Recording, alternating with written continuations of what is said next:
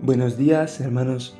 En esta mañana quería compartiros algo que se encuentra en Lucas 19 del 1 al 10, que dice así.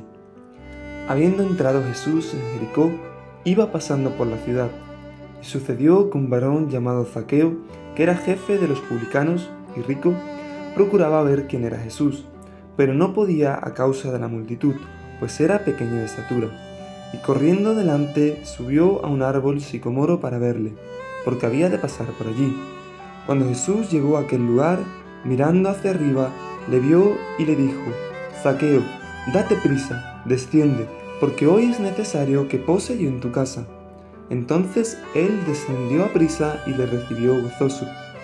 Al ver esto, todos murmuraban diciendo que había entrado a posar con un hombre pecador.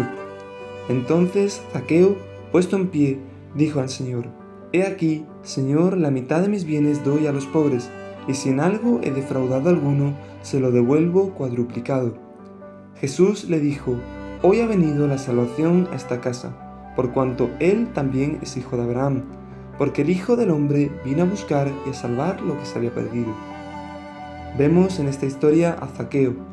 Zaqueo era jefe de los cobradores de impuestos. Como publicano, tenía que pagar a Roma la cantidad de dinero designada para un territorio, en el cual recaudaría las contribuciones.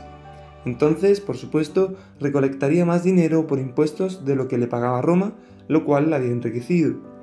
Y aunque una vez había tomado la decisión de convertirse en un cobrador de impuestos, descubrió que toda la riqueza del mundo no satisfaría su corazón. Deseaba poder volver atrás y empezar de nuevo. Este deseo de Zaqueo fue el que le llevó a buscar encontrarse con Jesús. Jesús venía de Samaria en dirección a Jerusalén y decidió desviarse y pasar por Jericó. Jesús fue a Jericó con el propósito de ayudar a Zaqueo. Jesús, al igual que hizo con Zaqueo, quiere tener un encuentro contigo y Él está pasando hoy por tu ciudad porque quiere encontrarse contigo.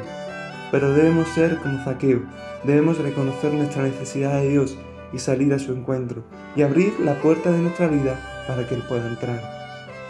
Si es la primera vez que escuchas de Jesús, Él quiere encontrarse hoy contigo y cambiar tu vida, así como lo hizo con Zaqueo.